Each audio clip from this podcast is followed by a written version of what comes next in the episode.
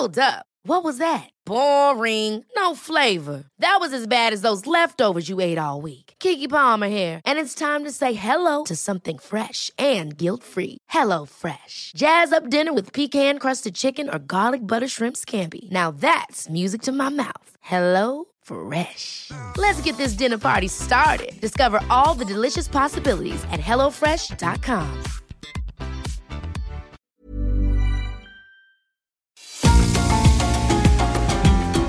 GastroLab es un lugar donde cabemos todos. Aquí encontramos historia, recetas, producto, materia prima, vinos y un sinfín de cosas que a todos interesa. Ya que con cocina y vino se aprende en el camino. Déjate llevar por el chef Israel Arechiga a un mundo delicioso que da como resultado GastroLab.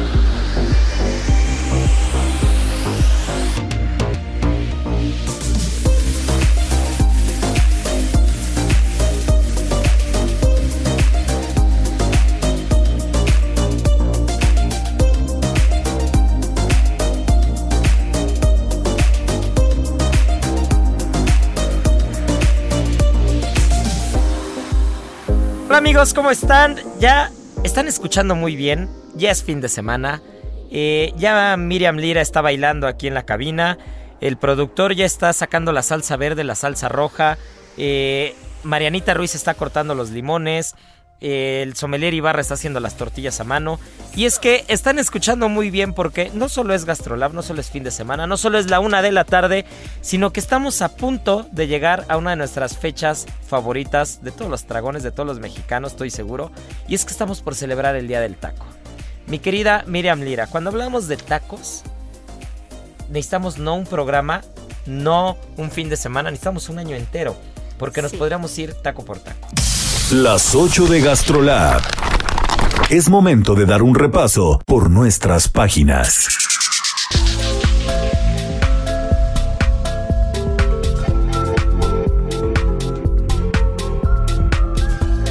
Sí, oigan, qué felicidad saludarlos. Esta semana, justo el jueves 31 de marzo, vamos a celebrar uno de los días más importantes en este país. O sea, debería ser, feriado. Debería Estoy ser totalmente de feriado. acuerdo. Vamos a proponer, vamos, yo apoyo esa moción. Sí, oye, ¿cómo? El día del taco. O sea, ¿qué hay más mexicano que un taco? Bañado en salsa, en limoncito. Uf, qué rico. Bueno, pues ahí sí te voy a tener que, este, que debatir. Ya sabes que nos encanta el debate. Y, ¿Cómo? y tú y yo, mi querida Miriam, siempre vamos a estar este, del tingo al tango. Sí. Creo que sí hay algo más mexicano que el taco. La tortilla.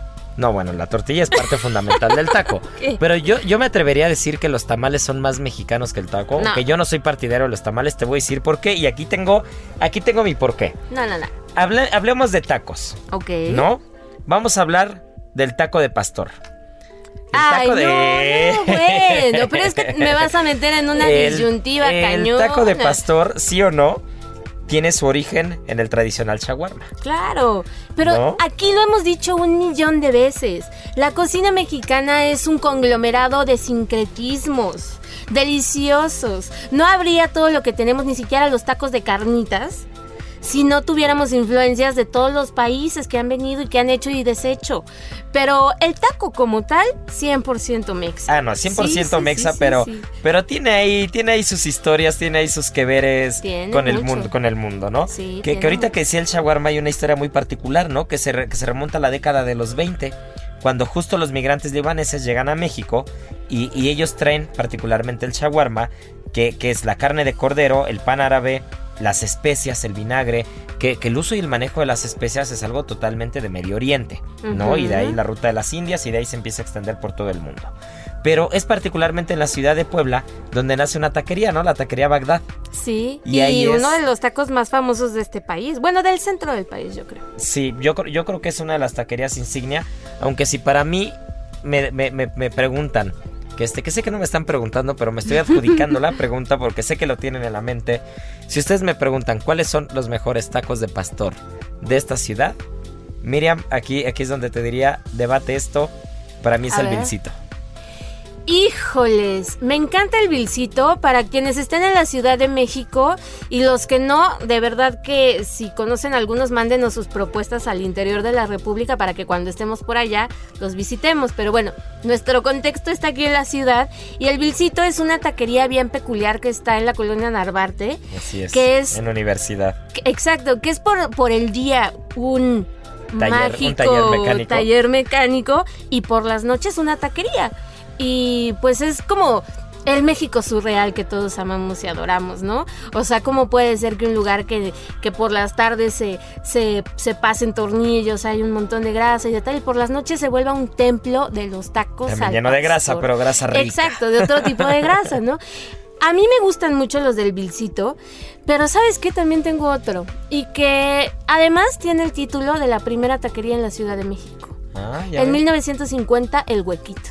Sí, el huequito son muy buenos. Estoy La totalmente verdad, de me acuerdo. gustan un montón. Pero creo que el Vilcito, para mí, hoy final de fotografía, así, final de fotografía, la, gra- la grasa, los tornillos y las estopas hacen lo suyo y, y ganas Sí. y desequilibra un poquito la Son muy buenos. son Pero también que nos digan cuáles les gustan para sí, que nos deberían de decir. debate. Pero a ver, cuando hablamos de tacos, estamos también eh, conscientes que un taco 100% chilango, ese sí nadie nos va a decir nada, Exacto. el de suadero. El de suadero. Qué, qué amor yo tengo por los tacos de suadero, de verdad.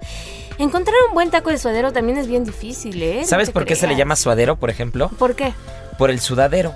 El sudadero, Ah. el sudadero eh, es una especie de manta o tela que se le pone al caballo eh, eh, entre el caballo y la silla de montar. ¿no? Entonces el sudadero justo tapaba esa parte que cuando lo trasladas a la res, justo la parte donde entraba el sudadero en el caballo es la parte de carne que tú sacas de entre las costillas y sacas de la piel y un poquito ahí de un lado y un poquito de otro lado y es justo esa parte como delgada, esa, esa, esa carne que si tú la cocinas por muy poco tiempo es muy dura o muy fibrosa. En el momento en el que ya le empiezas a dar fritura y le empiezas a dar como confitado o le empiezas a dar hervor y cocción, se vuelve suavecito, suavecito y es el suadero. Ay, qué ¿no? buena historia, me encanta. Igual si nos vamos como a los superorígenes, o sea, como hasta descifrando y desmenuzando la palabra, el taco viene de la palabra náhuatl tlaco, que significa mitad o En en medio. medio, que es obviamente en donde ponemos pues cualquier alimento que nos venga a la mente, ¿no? Pero hay otras versiones que dicen que proviene de también del náhuatl, pero tlau tacal, que era un tipo de tortilla que era difícil de pronunciar para los españoles y evidentemente también para mí. Y pues bueno, poco a poco con el uso se convirtió en tacali y finalmente derivó en taco, que era lo más sencillo para ellos. Ahora, mójate, Miri. A de ver. suadero, ¿cuáles son para ti los buenos? Híjole, mira, yo conozco unos tacos en la calle de Campesinos, en Iztapalapa.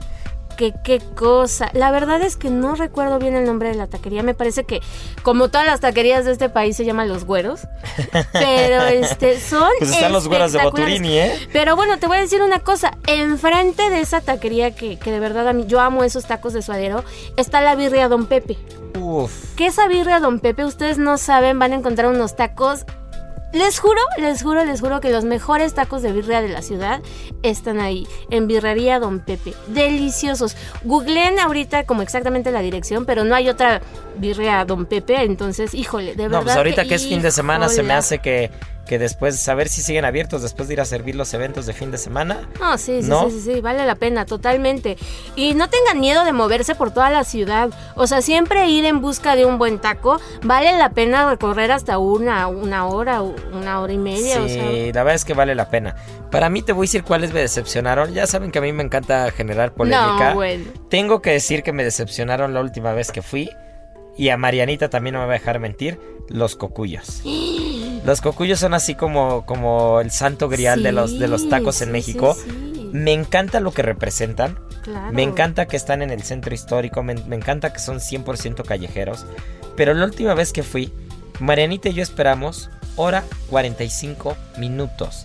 Y la ¿Había fila- muchísima gente o qué? No, ¿sabes de cuántas personas había delante de nosotros en la fila? 15. No, pues ¿cómo? Hora 45 y cuando nos tocó llegar ya, cuando por fin, o sea, es que llega un punto en el que ya, ya dices, ya, ya, no- ya no sé si me meto a bañar o no y estoy ya medio mojado. Entonces. ¿qué es lo que pasó? Íbamos saliendo de un evento y entonces dijimos, vamos, estábamos muy cerca, ¿no? Fuimos a servir un evento al MIDE.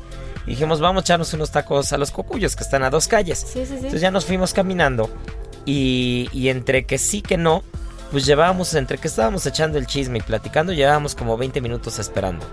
Pero entonces le digo, a, le digo a Marianita, le digo, a ver, otros tacos más cerca de aquí ya no conozco, ¿no? y tampoco es que la zona esté tan turística de noche, ¿no? Entonces Sí.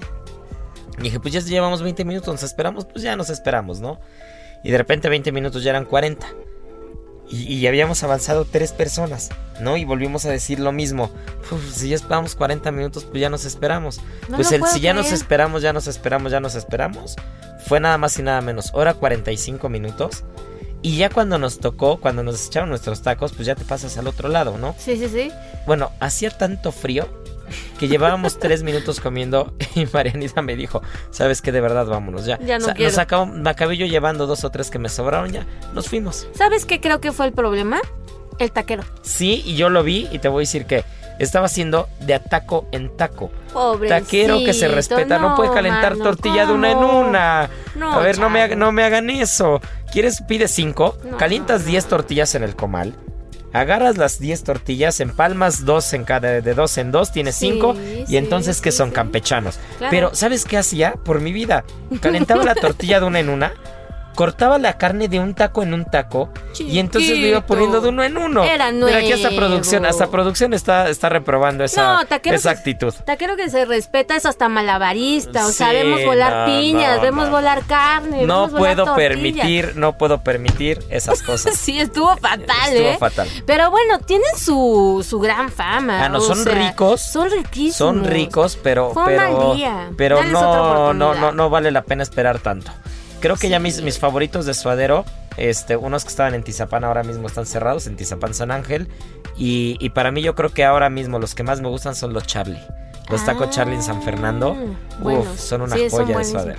Ahora, regresando al centro de la ciudad, si algún día están por ahí y se quieren poner como acá, este, muy históricos, la primera taquería, este, que hubo en toda la Ciudad de México, a- ahorita dijimos la, la primera en la que, que se sirvió taco al pastor, ¿no? O de tacos al pastor.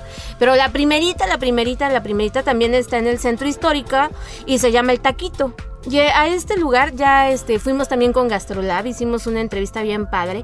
Por ahí se ha parado Gabriel García Márquez, Marilyn Monroe, María Félix, Hasta de la época de la revolución había algo, ¿no? Recuerdo. Exactamente, sí, sí, sí. Y está en la calle de del Carmen, en el número 69.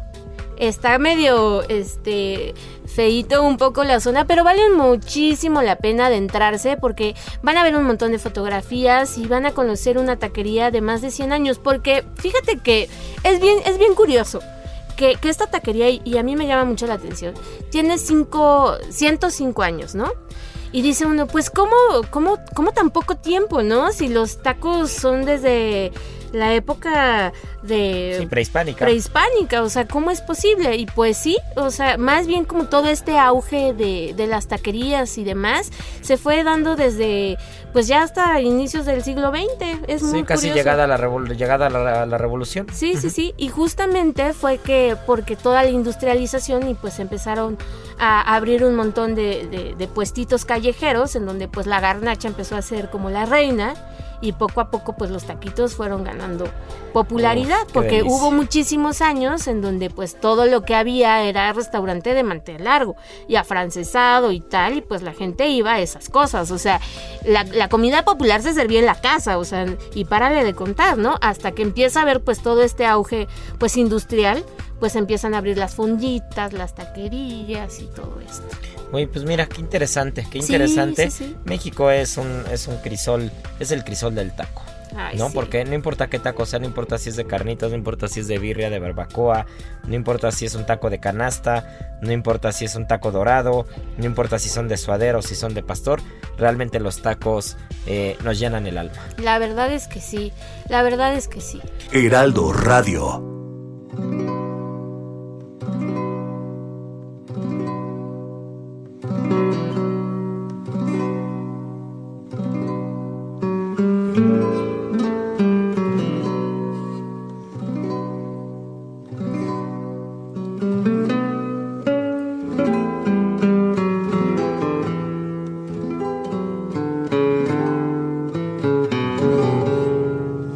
Algo que también llena el alma, mi querida Miriam, vamos a dejar un poco la Ciudad de, México, vamos a dejar este país, vamos a dejar este continente y nos vamos, vamos a agarrar. Así somos nosotros. Porque así somos nosotros, nos encanta irnos de un lado a otro. Y, y, vamos a agarrar un vuelo y vamos a llegar al aeropuerto de Barajas. Híjole, qué. Y del aeropuerto de Barajas vas a pedir un taxi, vas a pedir lo que sea y vas a decir, llévenme al cuenco de Pepa. Híjole, que es un lugar espectacular. Estamos muy contentos con esta entrevista que hicimos con Pepa Muñoz. Este restaurante es uno de los clásicos de Madrid y pues ¿qué tiene? Una estrella Michelin y ¿qué se sirve ahí? Pues comida clásica española. Tradicional, tradicional. Tradicional, pero así de que tradicional. Y todo salidito de la huerta, completamente natural. Unos jitomates enormes. Enormes, pero es impresionante. Tienen que ir a ver las fotos a nuestro artículo en gastrolabweb.com porque de verdad, Pepa tiene unos jitomates del tamaño, bueno, ¿qué les diré? Como de un melón. más de un kilo cada jitomate. Sí, no es impresionante. Y pues el secreto está en el cuidado que le da a todos sus ingredientes, al cariño. Eh, pues ella tiene una maestría realmente en, toda esta arte de, cosechar, sobre todo, jitomates. Oye, pues mira, qué, qué interesante porque Madrid es otra de las ciudades, así como hablábamos de México, Madrid es otra de las ciudades con una cultura gastronómica impresionante, ¿no? España ni se diga. y, y, los restaurantes tradicionales en Madrid son como museos, ¿no? Tú, tú, tú cuando tienes oportunidad de estar ahí, a veces te preocupa más ir a los restaurantes tradicionales, tradicionales, que ir a los más modernos, ¿no? Mm, y, el, y el cuenco de Pepa es un ejemplo de ello porque tiene la mejor materia prima de toda España. ¿Y, qué es lo que pasa? Pasa un poco lo que pasa con la Ciudad de México, ¿no? A Madrid llega el pescado recién así fresco, salido del mar de Vigo, llegan cosas del Mediterráneo, llegan cosas de Cantabria, de País Vasco, y entonces a Madrid llega todo de todos lados. Y de repente ves un rodaballo espectacular que va saliendo del mar Cantábrico y de repente ves unas anchoas espectaculares de eh, justo de Santoña y de repente ves también unas vieiras gallegas y ves los tomates que son una chulada y ves la carne, la, la vaca rubia gallega. O sea, de repente ves cada materia prima o cada cosa que te quedas con la boca abierta, ¿no? Y es un lugar que si tienen oportunidad en algún momento de, ir, a, de ir a España, de ir en particular a Madrid, no pueden oír. Sí, y sabes que también hemos hablado mucho aquí de pues todo este auge que hay de volver al origen. Y esto es algo que ella lleva haciendo desde hace más de 20 años, ¿no? O sea, ella lo tiene claro desde hace tanto tiempo y ha luchado con contra todo para mantenerlo porque de verdad para ella lo más importante es escuchar al campo, la tierra, a las estaciones, a las temporadas. ¿A cuántos cocineros este, contemporáneos no hemos escuchado decir eso?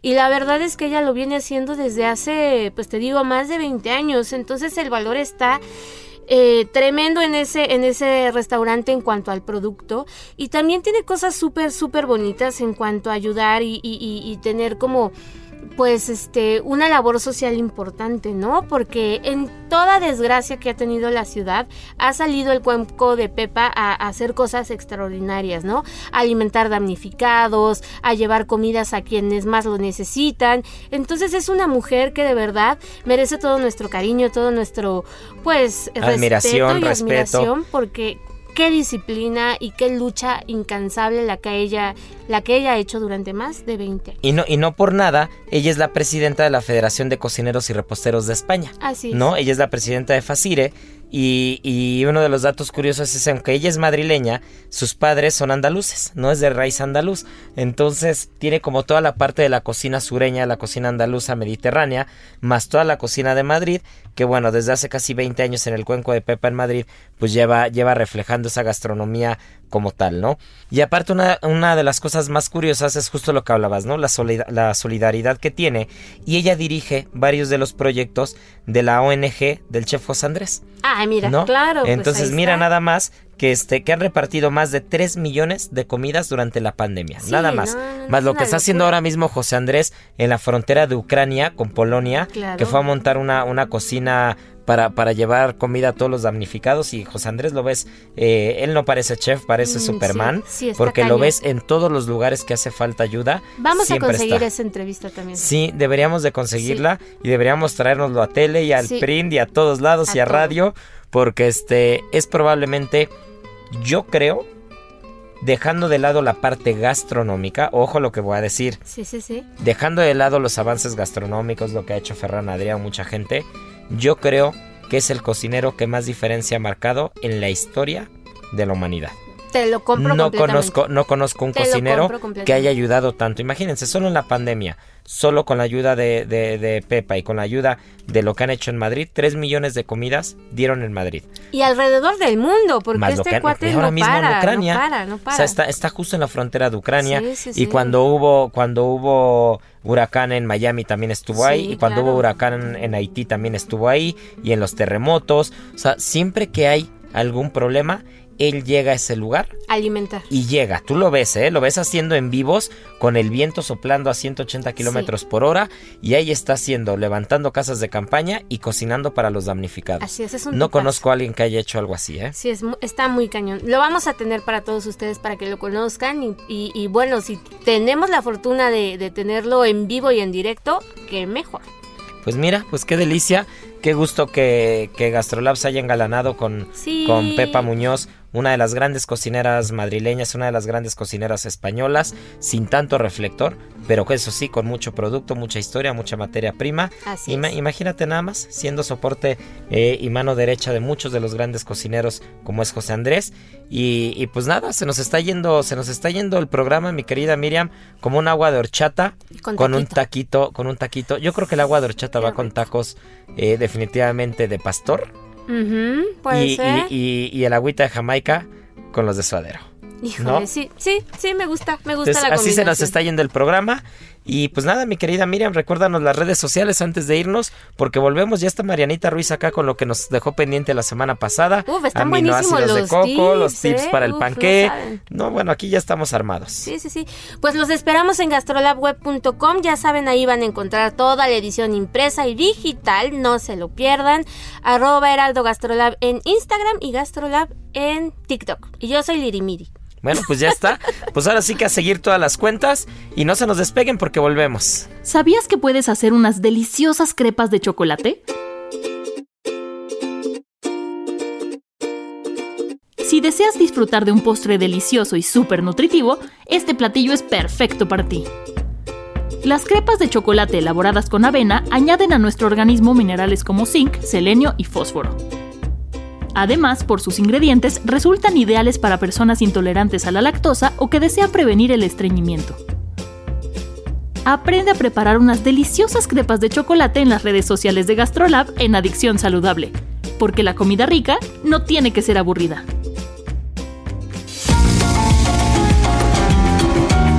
Gastrolab es un lugar donde cabemos todos.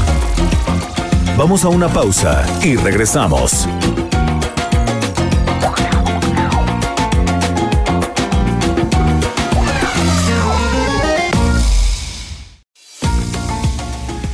Gastrolab, estamos de regreso.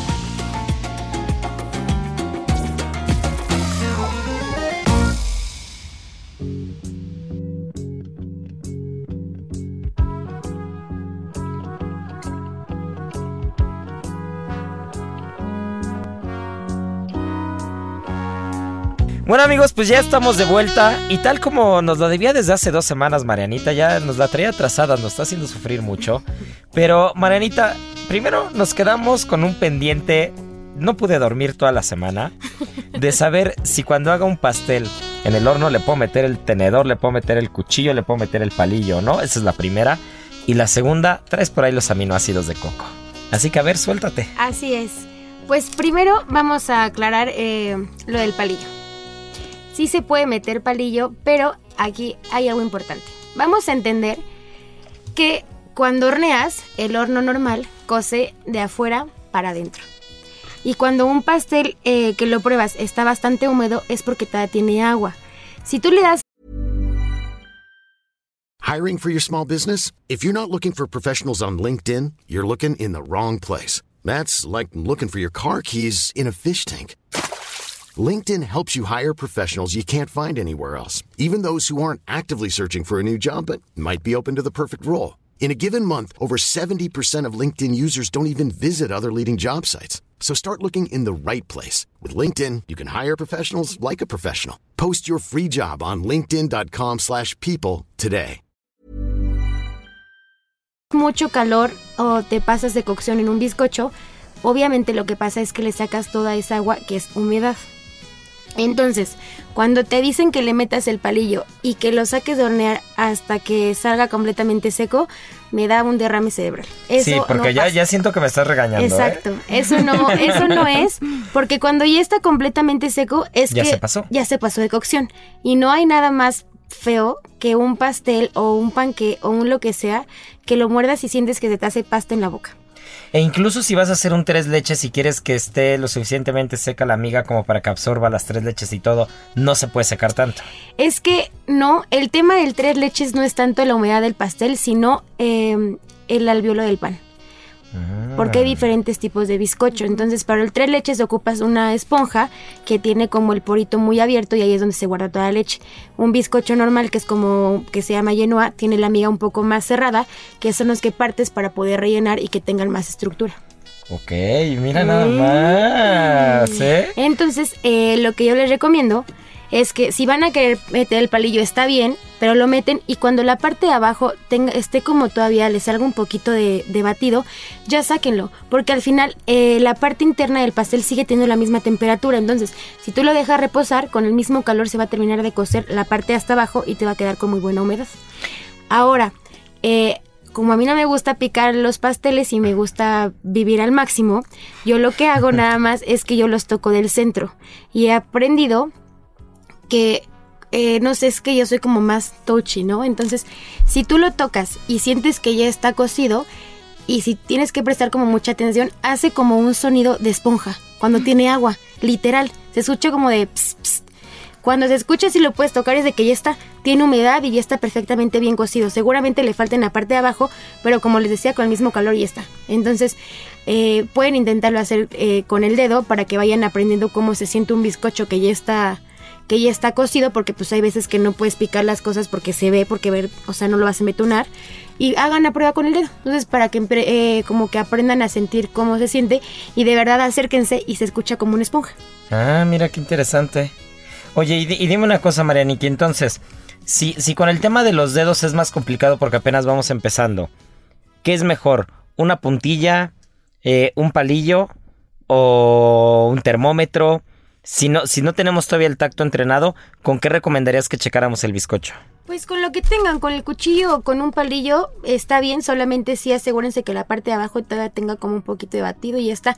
Y ahí ya cuando vean que está así, entonces sí lo tocan para que empiecen a tener como sí. la textura registrada en los dedos, digan, ay, así se siente cuando ya está.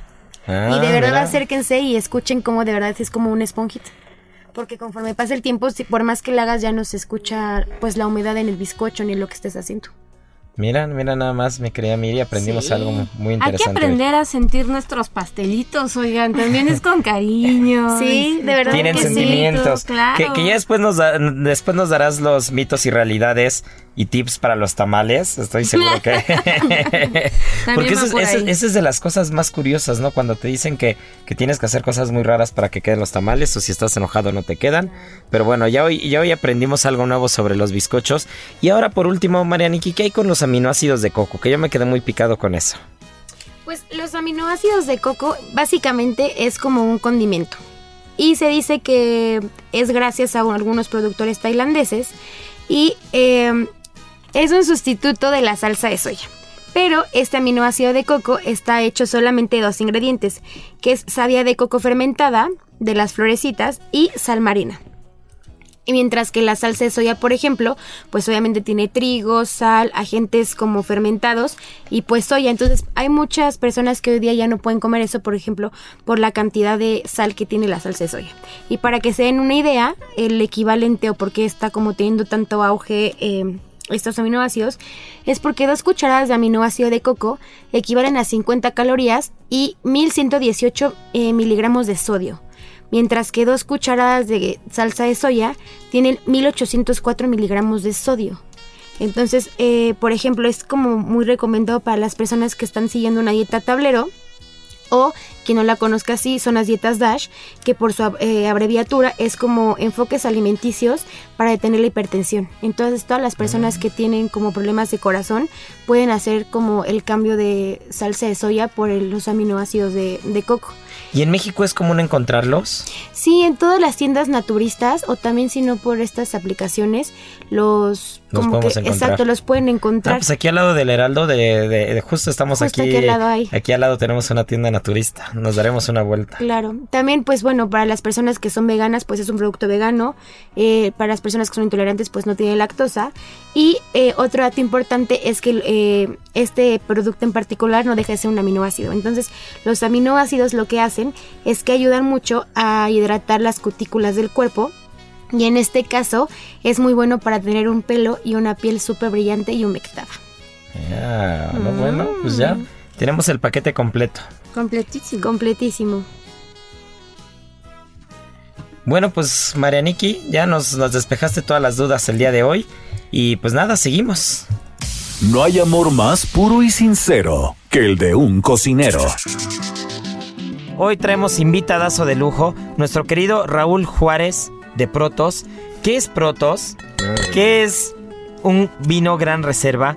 ¿Qué es este vino gran reserva de Protos? ¿Qué es la Ribera del Duero? Ahora sí que suéltate, mi querido Raúl, porque tú tienes información, pero para aventar. Ya está. Muchas gracias por todo esto. Eh, al final, hablar de Protos y hablar de la Ribera del Duero es prácticamente lo mismo. O sea, los nombres van muy de la mano. En 1927 nace una bodega ahí en la, en la comarca de Peñafiel que se llama Ribera Duero. 11 cosecheros, 11 cosecheros que se juntaron, empezaron a hacer este gran proyecto. Y entonces, como no existía una empresa en, en- en la Ribera del Duero que que cultivara, que vinificara, que produjera vino y todo, como no existía, este, la, la montan, tiene el registro número 42 de toda España, ya te imaginarás. Hoy actualmente deben de existir unas 5 militantes activas, pero de aquellos tiempos, entonces está, es, es muy pionera. Y uno de los 11 cosecheros, que era una persona que tenía muchísimos estudios, muy literario, es el que elige la, la, la marca Protos para el vino. ¿Qué significa Protos? Protos finalmente es una palabra griega que si le quitas la S se utiliza sobre todo en partes mecánicas. Prototipo, el primero en su tipo. Entonces, como no había nada en la Ribera del Duero, nosotros fuimos el Protos de la Ribera del Duero. O sea, ser primer bodega. Ser primero. Protos es lo que significa, ser primero. Entonces empezamos allí a, a caminar y todo esto y hasta los años más o menos 70 que este, va, pasé un pequeño, eh, hay un pasaje histórico muy importante. Protos nace en, en la, bodega Ribera del Duero pero con la marca Protos nace en 1927, pero en el 29 hay un gran concurso en Barcelona, concurso mundial de vinos y ganamos un doble oro. Entonces hicimos famoso el nombrecito Ribera del Duero. Para 1970 este, se juntan entre varias bodegas y logran trabajar bajo estándares de calidad precisos y los mismos todos para poder hacer para poder buscar la denominación de origen. En 1982 se, eh, se logra la denominación de origen y cedemos el uso del nombre Ribera del Duero a la denominación. O sea, es, solo cedimos el uso del nombre. Sigue siendo una marca registrada nuestro nombre. Y pasamos a ser de Bodega Ribera del Duero, pasamos a ser Bodegas Protos a partir de 1982. Y de ahí venimos caminando hasta la fecha. Hoy somos una gran referencia, hemos ganado ya como bodega este, la certificación de, eh, de una gran empresa de reconocimiento a nivel mundial y puede ser de las empresas más reconocidas de toda España como marca Protos. Ok, me encanta la historia y, y- y sobre todo, yo no me sabía esa, ¿eh? Que el nombre Ribera del Duero Sí. era, de, era de ustedes, ¿no? Y que después lo ceden y, se quedan como bodega protos. Pero este vino en particular que ya nos que, que ya el sommelier Ibarra ya nos hizo favor de servir, este vino en particular es el Protos Gran Reserva, es la joya de la corona de Protos. Eh, no tanto, sino mm, Ahora Protos tiene tres líneas o, o cuatro líneas importantes. Uno que es la parte clásica, sí, en la parte clásica donde tenemos el vino joven roble, la crianza, la reserva y la gran reserva. ¿Cuál es la diferencia entre esos cuatro para quien nos escucha y no lo sabe? Ya está. Es el, proceso de elaboración. Ese es el, el básico. El segundo, el- la, la- la- la edad de las vides, es el segundo. Y el tercero, el uso de la barrica. Ok, y este gran reserva, ¿cuánto tiempo tiene en barrica y cuánto tiempo tiene en botella? Ok. Este gran reserva, la- la- los estándares de calidad de la denominación de origen te dice debe de tener un mínimo de 24 meses en la barrica. Eso es lo que te dice el estándar de calidad y 36 meses en la botella. Nosotros siempre damos un poquito más. En primer punto, ¿por qué? Porque utilizamos barrica nueva francesa a más del 50% para este vino. Barrica nueva francesa. Y eh, de- estamos entre el 50 al 80% y el, y el resto se hace eh, con barrica nueva americana. Todo depende mucho del añado. ¿Cuál es la diferencia o qué es lo que aporta la barrica francesa? Que Sergio ya nos lo ha platicado algunas veces, pero quien no ha escuchado a Sergio, ¿cuál es la diferencia entre, entre esos aportes de la barrica francesa y la barrica americana como tal? Vale. La diferencia es básica, primero que la barrica americana es, eh, tiene el poro mucho más grande que la francesa, entonces hace desarrollar el vino un poco más pronto, pero lo que proporciona al final son, son un poco de sabores como tropicales. Va la vainilla, el, El coco, coco, ¿no? esa parte, y un poquito ese dejo del famoso sotobosque. Y la barrica francesa aporta todas las especias finas que puedes tener y que tú como cocinero te las sabes completas, las puedes identificar muy fácil. Y los, aroma, los aromas de maderas finas, eso es lo que más aporta la, la barrica francesa, pero lo hace un poquito más, más envolvente en boca. Ok, y entonces estábamos hablando de que esta es la línea clásica. La línea clásica. Sí, porque tenemos otra línea que es la línea de, de vinos de autor o vinos de alta expresión que nosotros decimos, porque finalmente cada enólogo es autor de su propio vino. Entonces, vinos de alta expresión, vinos que se hacen para beberse en el momento que ellos lo sacan a poder guardar. Vinos de guarda muy alta, que es el 27, que se hizo en honor a los 90 años de existencia de la bodega, y el uno que es de la finca del Grajo Viejo, por decirlo así, el pago que se llama el Grajo Viejo.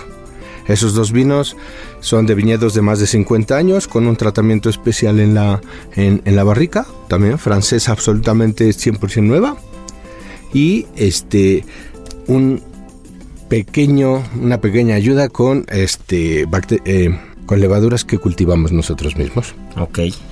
Y esas son, digamos, las dos líneas que tiene la bodega. Así es. Y eh, para el próximo año estamos por inaugurar, porque ya están hechos, la, la línea ecológica de, de Protos y unos rosados de la, la, este, la denominación de origen de Cigales.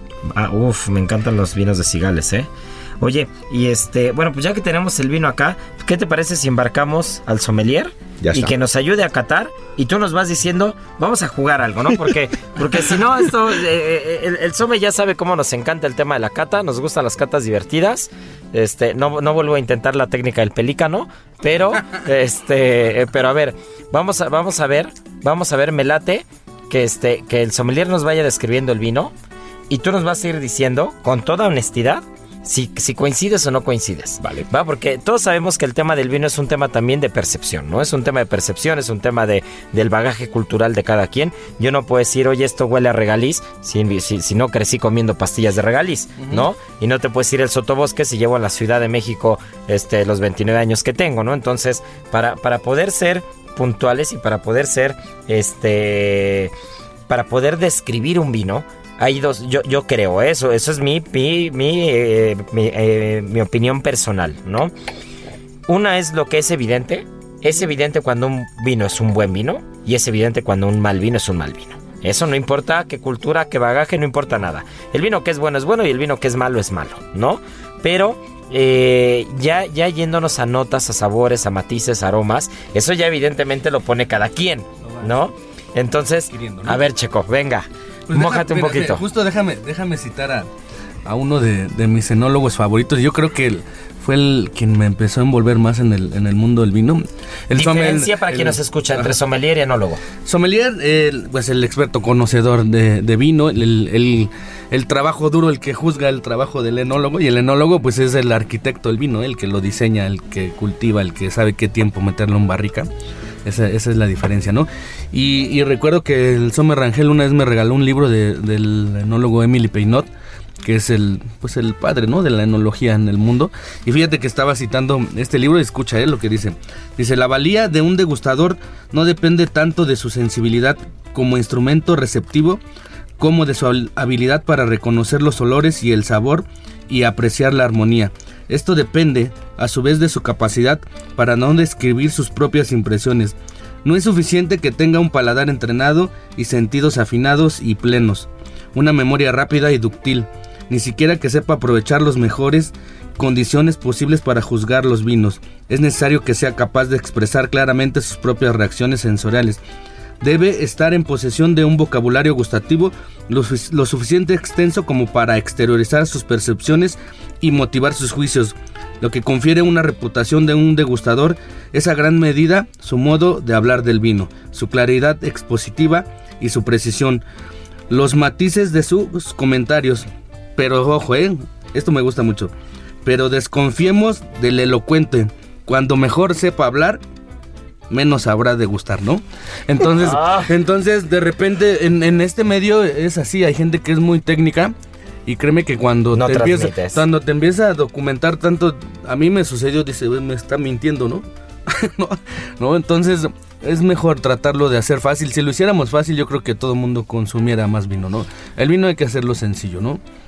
Es una, Creo, de, es mi percepción. es una de las cosas que más hemos luchado. Bueno, yo en lo personal eh, prácticamente llevo 20 años luchando sobre de esto, de estar hablando de una forma más tranquila, sin tantos tecnicismos, que para eso pues ya lo tendrán los colegios, ¿no? Claro. Siempre hablo eh, de, de una forma muy sencilla porque al final todos nos debemos, tanto en la cocina como en todos lados, nos debemos al que llega y paga por comer o tomar algo. Y todos empezamos sin tener conocimiento. Exacto. Entonces, al, Todos, al final, todos. buscando eso, Ese es el punto cero. buscamos, buscando eso, queremos hacerse lo más fácil, más fácil, ¿no? Entonces, esa es la parte. Entonces, yo voy a partir con una base que decimos. Lo primero que tenemos que ver de un vino tinto es que sea rojo, por Dios. O sea, si está café, que ya no se lo beban. Ok, y, y- y aquí en este color, acuérdense que siempre lo hemos dicho, ¿no? Mientras más años tenga el, el vino, pues va perdiendo color, ¿no? Aquí tenemos un 2012, que es un gran reserva, estamos hablando que ya pasaron 5 años, ¿no? A partir de la cosecha antes de salir al mercado. Entonces, más los 8 años que, que ya llevamos, estamos en el 2020, que ya se termine este año, por Puta, favor. Y pues tiene... Pero aún así tiene una extracción Ajá. de color bastante Ajá, alta, ¿eh? sí. O sea, es, es, yo cuando pienso en Ribera del Duero, pienso en este color. Así es. Ese es importantísimo porque fíjate, es un gran punto que dices. Porque mucha gente normalmente se va por esos tipos de cata que les enseñan en los colegios de que se, ya, ya es una gran reserva, entonces vas a encontrar un, Un ribete. un ribete naranja, Sí, ¿no? Que el Entonces, ribete, el ribete, ¿qué es el ribete para quien nos escucha? El ribete es la orillita, La orillita. como ver un CD sin nada grabado, la orillita, La del- orillita. de alrededor es más plateada que lo demás. Claro. Ah, sí. Ese es el ribete que le alcanzamos a ver. Entonces, y este, en Me este caso, tu analogía. Protos, finalmente, Protos ve, sigue, sigue manteniendo, aun siendo una gran reserva, sigue manteniendo esos tonos un poquito moratados, que nos dice Sí, que esto tiene vida, Granada, ¿no? vida más para adelante. O sea, que es un vino que tiene mucha fuerza para seguir viviendo. Después, ¿qué más ves, Sergio? A ver, ok, pues cuéntanos. vamos a la densidad, ¿no? La densidad aparente, pues yo la considero media, media alta, ¿no? Tardan, tardan en bajar un poquito las lágrimas. Algunas bajan rápido y otras apenas ahí, ahí se forma muy bien el arco, ¿no? O, la- o las piernas, ese glicol que, que te, que te queda en la copa, ¿no? Que nos está hablando que posiblemente en, en boca pues tengamos estructura, tengamos un vino de alta graduación, ¿no? Tal vez, ¿no? Eso quiere decir aparentemente. Y de ahí pues vamos a la intensidad aromática, ¿no? Que, que desde que lo abrimos yo creo que es un vino que ya empezó a percibir, ¿no? Esos, esos aromas. Y Te voy a sí- decir yo qué siento. No sé si son, no sé si son mis ganas de, pero siento muchísimo café. Ujú. Mucho café. Pero mucho, mucho, mucho, mucho café. Si ya, ya le acercas un poquito más la nariz y aparte viene nuez ahí abajo, eh, un poquito los tonos lácticos que se dan muy ligeros. ¿Tú qué ves, Sergio? Bueno, yo fui ya un poquito ¿Qué ya más en, más en el fondo y, y créeme que a mí incluso hasta salieron unas notas entre florales, frutales, ¿no? Las violetas tal vez, ¿no?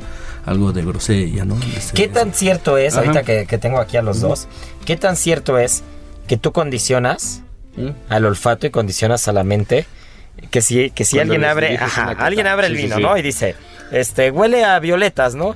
Y de repente metes la nariz y Sí, dices, sí, sí. huele a violetas, ¿no?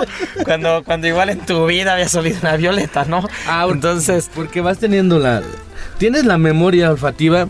que lo es la más importante, o sea, es la más, es la más, es, no sé, si- bueno, no puedo decir si la más importante, pero no, no desconozco el tema, pero sí es la más fuerte, ¿eh? La memoria, la memoria olfativa, tú percibes un Sensorial. aroma, Se tú percibes un aroma y automáticamente te transportas hace 10 años, hace 20, Exacto, hace es lo que 30. Y es que- es sí, que todos estamos- con todos- personas, ¿no? todos Eso pasa mucho en la comida con Ah. que te comes algo y, y- o recuerdas a tu abuelo, o Sí, recuerdas como, a tu madre. como Ratatouille, así, ¿no? así, así, el así. efecto Ratatouille. El efecto ratatouille. Y es que todos estamos acostumbrados a, a respirar, pero no, no a oler, ¿no?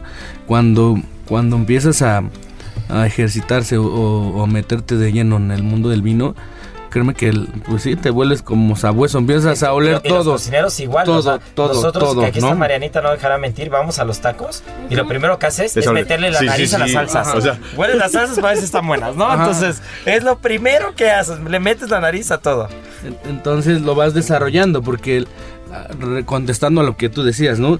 A lo mejor has, has percibido el aroma de algo, pero pero tu cerebro todavía no lo tiene Registrado. ajá, registrado. Entonces, cuando uno está catando y dices violetas, pues tu cerebro, ah, es verdad, por- porque a lo mejor ya lo habías percibido, pero no lo tenías registrado, ¿no? Y, y es de repente es divertido porque cada quien tiene ¿Cuál es registros el aroma diferentes. más divertido que has escuchado en una cata? Que alguien haya dicho. Yo. Bueno, yo Bueno, tengo dos. Una vez le di clases a este Lalo España de, de vinos. Era bien divertido catar con él. Con saludo las- a la señora Márgara, ¿no? con ¿Y qué- él. ¿Y qué dijo? Huele a oreja de viejita, decía. Decía, ¿No?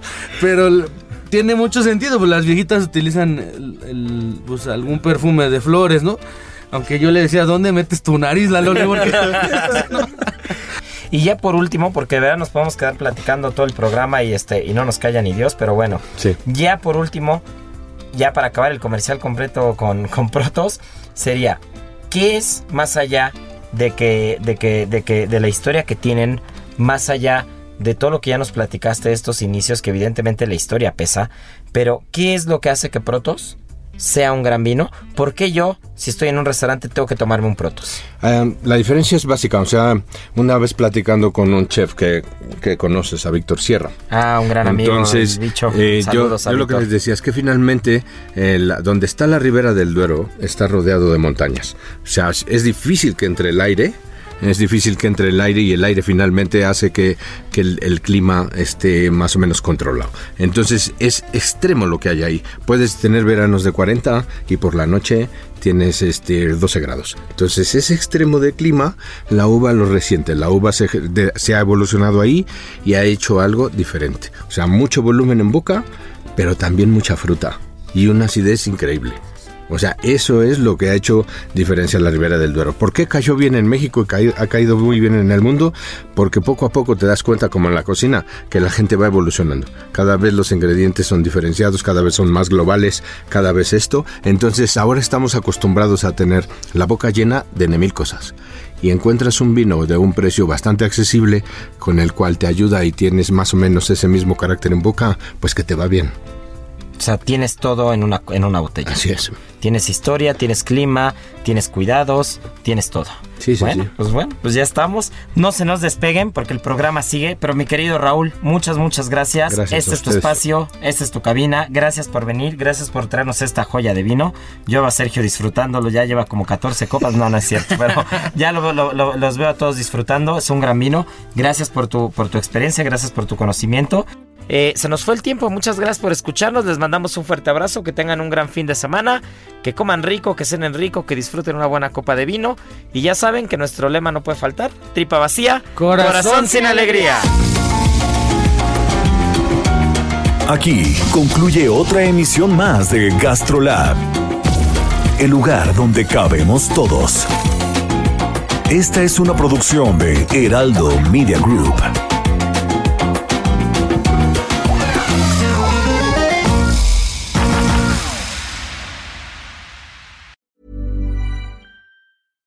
Ever catch yourself eating the same flavorless dinner three days in a row?